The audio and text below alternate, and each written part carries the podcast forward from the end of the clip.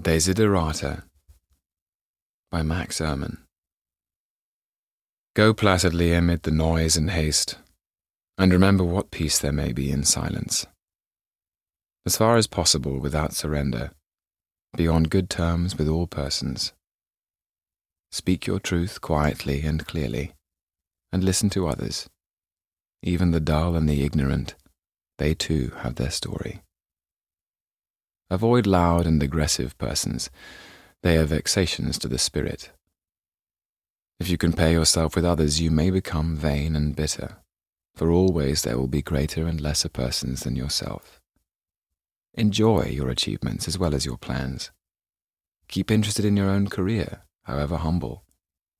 It is a real possession in the changing fortunes of time. Exercise caution in your business affairs for the world is full of trickery. But let this not blind you to what virtue there is. Many persons strive for high ideals, and everywhere life is full of heroism. Be yourself. Especially do not feign affection.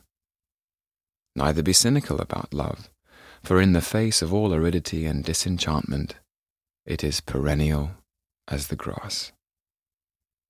Take kindly the counsel of the years, gracefully surrendering the things of youth. Nurture strength of spirit to shield you in sudden misfortune. But do not distress yourself with imaginings.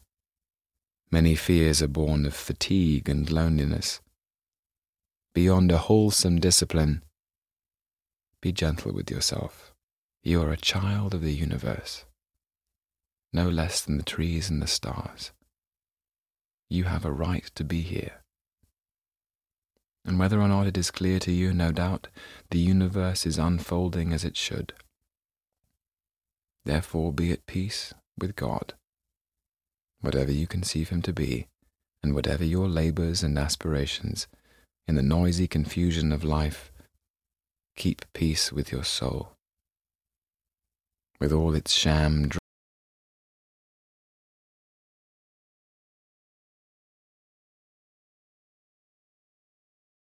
本期节目播放完毕，支持本电台，请在荔枝 FM 订阅收听。